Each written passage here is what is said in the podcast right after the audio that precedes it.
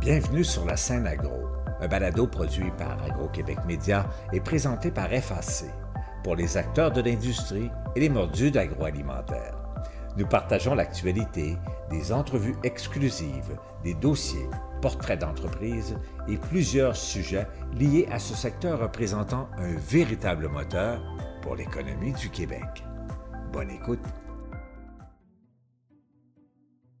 Si je vous dis Mastoyache, ça vous dit quelque chose? Mastoyache, c'est un territoire qui est situé au bord du lac Saint-Jean. C'est un territoire très important dans l'histoire des Premières Nations. C'est un territoire autochtone et bien avant l'arrivée des Européens, c'était un point d'échanges commerciaux où différents groupes des Premières Nations se rencontraient pour faire l'échange de produits, de produits de chasse et pêche, des canaux, des pots de fourrure, selon les forces de chacun.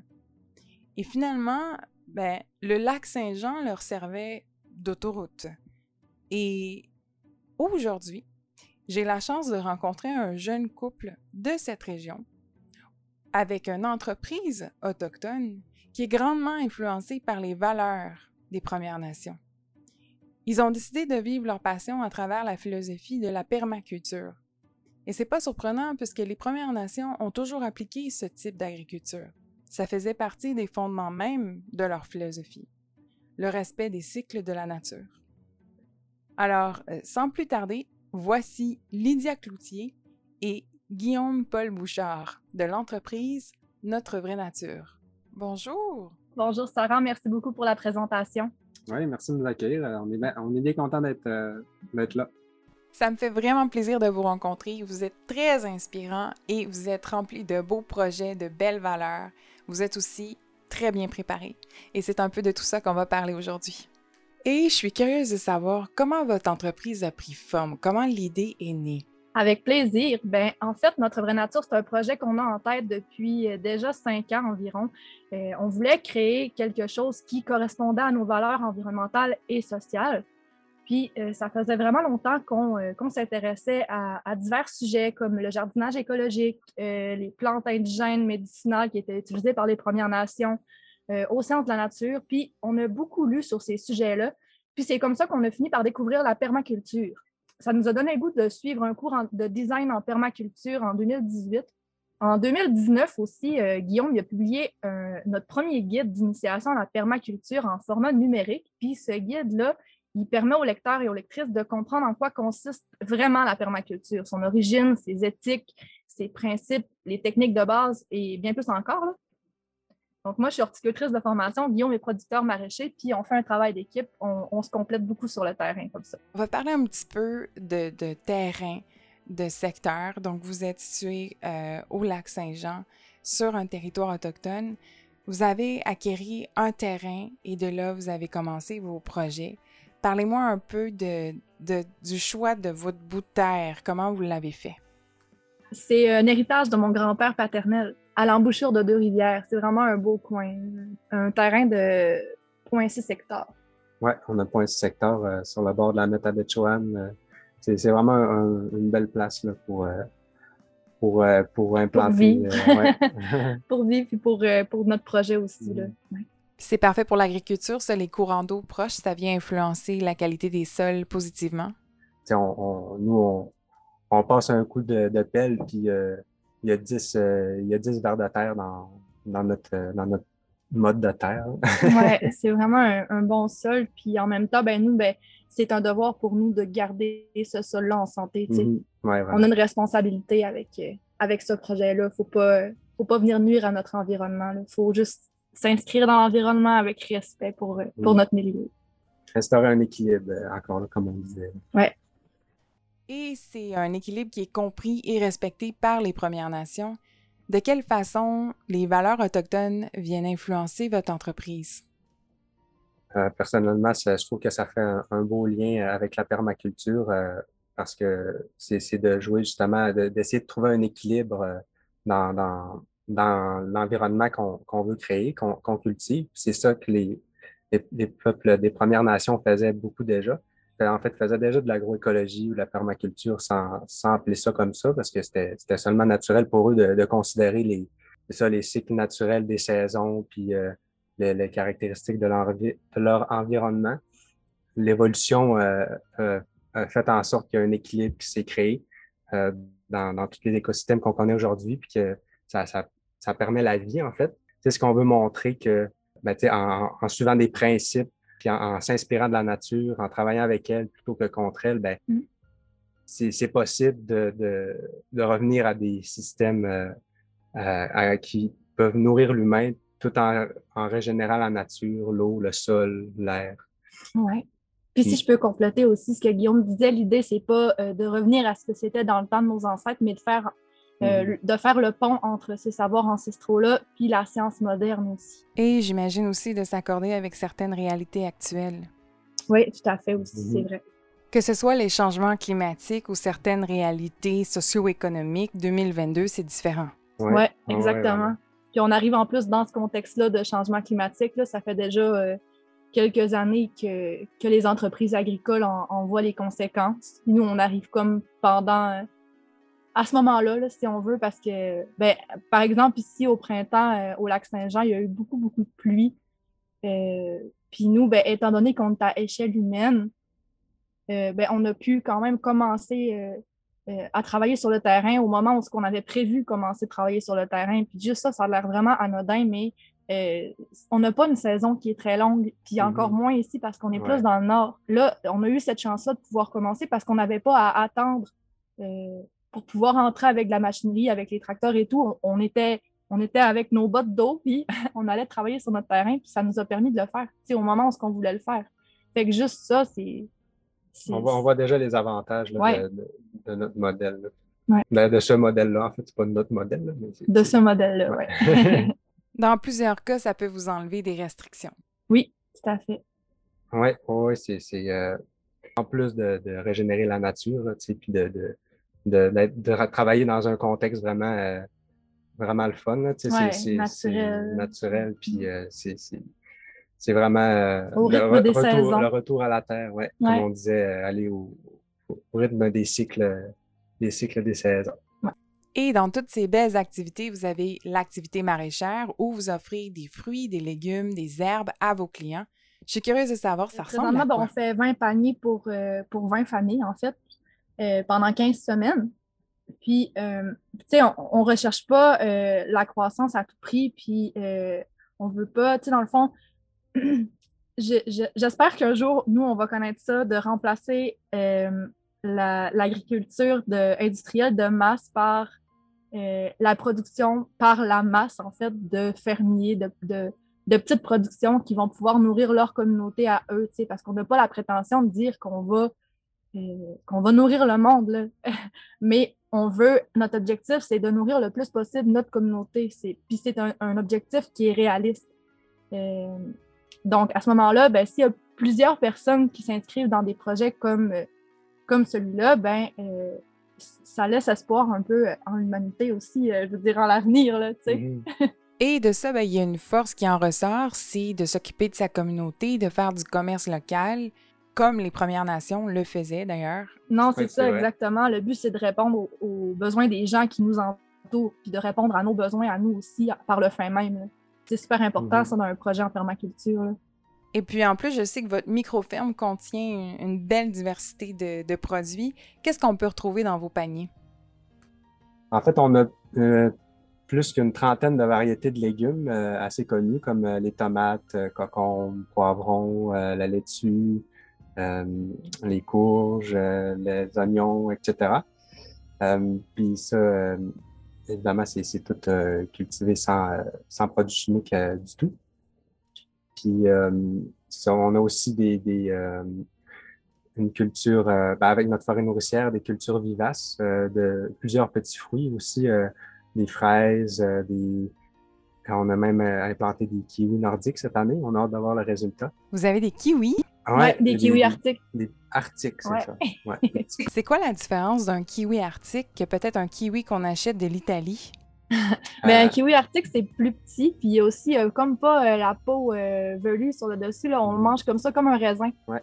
Quelle taille ça a? C'est à peu près la même taille? C'est plus petit? Oui, c'est la même taille, un petit peu plus gros qu'un raisin. Ouais. C'est vraiment bon. Puis, euh, C'est une plante grimpante aussi, je ne sais pas si ouais, tu l'avais mentionné, Guillaume. ouais, une plante grimpante, donc on l'utilise euh, comme tuteur, mettons, euh, au, au, puis au pied de- des kiwis, par exemple, on peut mettre euh, des fraises qui sont plus euh, qui sont plus un couvre-sol, donc ça fait encore là une association entre, entre des, des cultures vivaces. Ensuite- puis pour continuer, ben, on a aussi des amélanges, Oui. des groseilles, des framboises. En fait, on, on mise beaucoup sur la production de petits fruits, étant donné que c'est- plus rustique d'un, puis c'est plus facile aussi euh, à cultiver euh, de, façon euh, biologique. C'est super intéressant. Et quand vous faites référence à rustique, pour mieux expliquer, en fait, rustique, ça veut dire tout ce qui pousse dans le nord. Donc, les fruits, les légumes, les herbes et tout qui pousse dans le nord. et en pensant à tout ça, ben, j'ai envie de vous demander quels sont les avantages euh, ou les désavantages de faire votre activité euh, d'agriculture au nord? Il y a vraiment des, avantages à être situé plus au nord. Euh, la région du Saguenay-Lac-Saint-Jean a vraiment une unicité par rapport à l'agriculture, étant donné que ben, géographiquement, on, on- est isolé. La région est protégée par des plateaux de montagne qui agissent comme des barrières géographiques, en fait. Puis, euh, ben, euh, comme, euh, comme tu as mentionné, Sarah, les hivers sont plus longs et, plus froids, mais l'accumulation de neige au sol est plus importante. Donc, ça crée une meilleure isolation pour les végétaux qui sont vivaces. Puis, ben, dans le fond, toutes ces conditions-là empêchent aussi la migration des ravageurs qu'on retrouve plus au sud et même certaines maladies. Donc, on est avantagé pour ça aussi. C'est assez particulier. Puis, un autre fait intéressant aussi, c'est qu'étant donné que nos étés sont moins longs, il y a souvent, euh, puis il- qu'il y a souvent aussi des, écarts de température entre le jour et la nuit, ben, ça influence le métabolisme des plantes qui concentrent plus certaines molécules. C'est comme si la plante, elle n'avait pas, euh, elle avait pas euh, toutes les conditions nécessaires pour consommer toute l'énergie qu'elle a accumulée durant la journée. Puis ça fait en sorte que euh, ben, c'est nous, en la consommant, qui va bénéficier de cette énergie-là qui n'a pas été utilisée par la plante. Fait que ça rend certains aliments plus nutritifs. Puis euh, c'est vraiment, euh, ouais, c'est vraiment impressionnant Wow. comme, euh, comme fait. Là. Euh, puis on choisit aussi ben, sur notre terrain des, des végétaux qui sont, euh, qui sont adaptés, qui sont plus rustiques, comme Guillaume l'a mentionné tout à l'heure. Wow, c'est- très cool tout ça. Je suis bien impressionnée et je me rends compte à quel point que vous connaissez votre sujet. Ça me fait penser que dans votre entreprise, le volet partage des connaissances, c'est quelque chose de très important pour vous. D'ailleurs, comme les Premières Nations, c'est important euh, pour eux de partager le savoir. Et euh, vous faites de l'agrotourisme sur votre euh, micro-ferme et aussi vous faites de l'aménagement en horticulture, je crois, et de l'aménagement en permaculture chez les gens. En, quoi ça consiste? Tous ces sujets-là, en fait, comme, tu disais, Sarah, ça peut être autant par rapport à l'horticulture euh, pour, euh, mettons, rajeunir une plate-bande qu'en permaculture. Euh, si la personne nous dit, ben là, j'ai un projet, moi, je veux, euh, j'aimerais ça, tu sais, pouvoir avoir des plantes médicinales sur mon terrain, je, me connais, je connais un petit peu ça, mais pas trop. Mais J'aimerais ça avoir quelques ressources. Euh, tu sais, nous, on observe le terrain aussi parce que quelque chose qui est très important en permaculture, c'est de s'adapter à notre milieu et non le contraire. Euh, donc, à ce moment-là, ben, nous, on fait des observations sur le terrain, on pose des questions aux gens aussi, c'est quoi leurs besoins? Euh, c'est un suivi qui est très, très complet avec les gens. Puis nous, dans le fond, notre objectif avec ça, c'est vraiment de les accompagner à réaliser leurs projets. Euh, puis avec les connaissances qu'on a, les études, puis nos expériences, ben, on peut les accompagner pour, pour réaliser leurs projets finalement. Et à travers la réalisation des projets, il y a différentes règles d'art qui doivent être appliquées en permaculture, comme par exemple s'assurer qu'on a des sols vivants. Et il y a une façon de le faire euh, euh, selon les, les règles d'art de la permaculture. Il y a aussi la biodiversité, peut-être euh, faire en sorte qu'on a du compagnonnage entre des plantes, des légumes qui vont venir s'entraider. Comment ça s'applique sur votre terrain? Ben, en fait, sur la ferme, on a, plusieurs, plusieurs éléments qui, qui jouent un rôle euh, à la fois pour nos cultures puis pour l'environnement, l'en- l'ensemble de notre, euh, de notre terrain, en fait. Euh, ben, premièrement, nous, on- comme on disait tantôt, on cultive beaucoup en faisant des associations, de la polyculture. euh, compagnonnage, en fait, plus, plus communément appelé, entre, nos, avec nos légumes, mais aussi avec nos vivaces. Je, peux, citer un, exemple assez populaire, justement, qui, nous vient des, Premières Nations, qui est l'association des trois sœurs, maïs, courge et haricots. En fait, on, peut les cultiver tout dans le même espace. donc, étant donné que nous, on est sur petite surface, ben, on, essaie beaucoup de, trouver des, des associations pardon, qui, peuvent, qui peuvent nous permettre de, gagner de l'espace, justement, de récolter plus sur une même superficie, sur une plus petite superficie, c'est-à-dire. Puis euh, c'est ça aussi, on a, on a, dans notre forêt nourricière, par exemple, on a laissé beaucoup de, de, plantes indigènes euh, qui peuvent aider euh, les, les, les, autres plantes qu'on a plantées, qu'on cultive, mettons, pour nos, pour nos, nos productions. On, a, on, a, laissé, par exemple, des, des zones, de, des, des, arbustes, en fait, qui, qui fixent l'azote de l'air, captent l'azote de l'air via leur feuillage, puis qui la transmettent dans le sol.